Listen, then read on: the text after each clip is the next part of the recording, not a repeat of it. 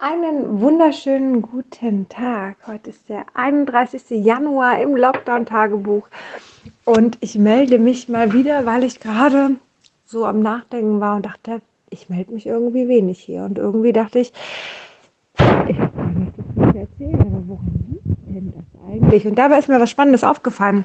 Denn, weißt du, am Anfang dachte ich, oh Gott, Lockdown, oh Gott, das ist anstrengend, oh Gott, wie schaffe ich das alles so?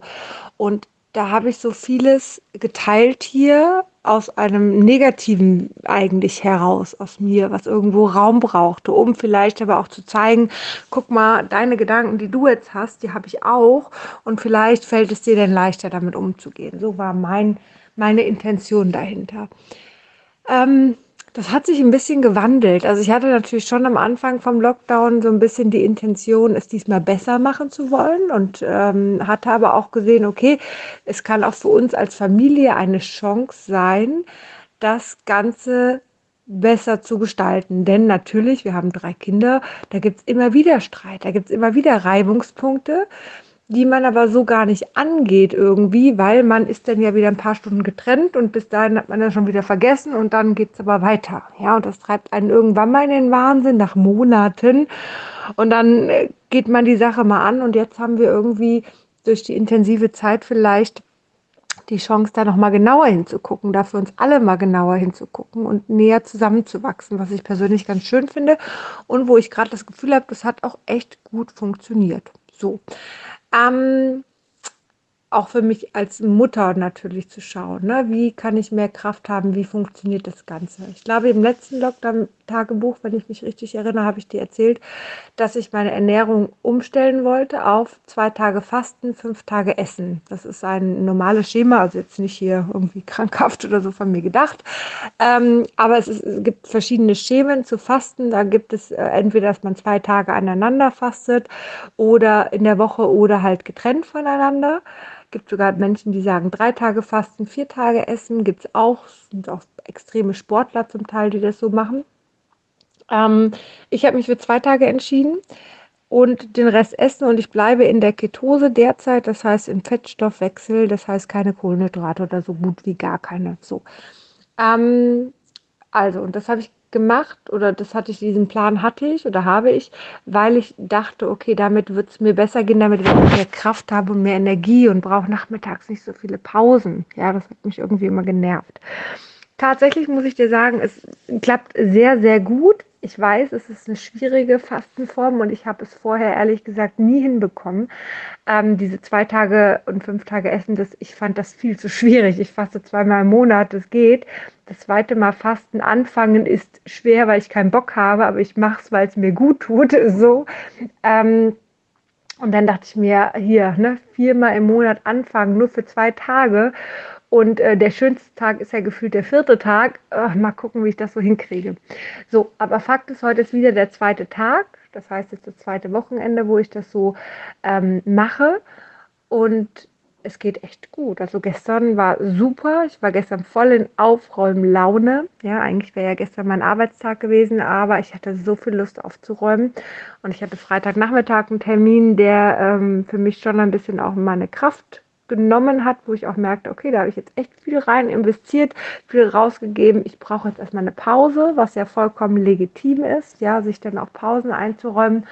Und ähm, die zwei größeren Jungs von mir sind gerade bei den Omas. Wir waren ja lange in Quarantäne und somit können die ähm, ja, konnten sie quasi zu den Omas gehen, dort übernachten, zwei Nächte jetzt. Und da hatte ich gestern einfach Lust aufzuräumen. Ne? Da war gestern so ein bisschen hier die Ruhe, ne? nur der Kleine war da.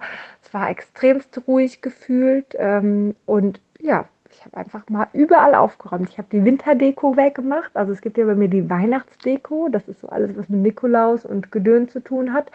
Und dann gibt es aber noch die Winterdeko. Und das sind einfach nur Sterne oder ähm, keine Ahnung, irgendwas Weißes, Gedöns, sowas, ja. Ähm, und das habe ich gestern alles mal weggetan, weil am Freitag, als ich, achso, Entschuldigung, jetzt muss ich jetzt hier wieder weiter anfangen. Entschuldigung, das, ich habe echt lange nichts erzählt.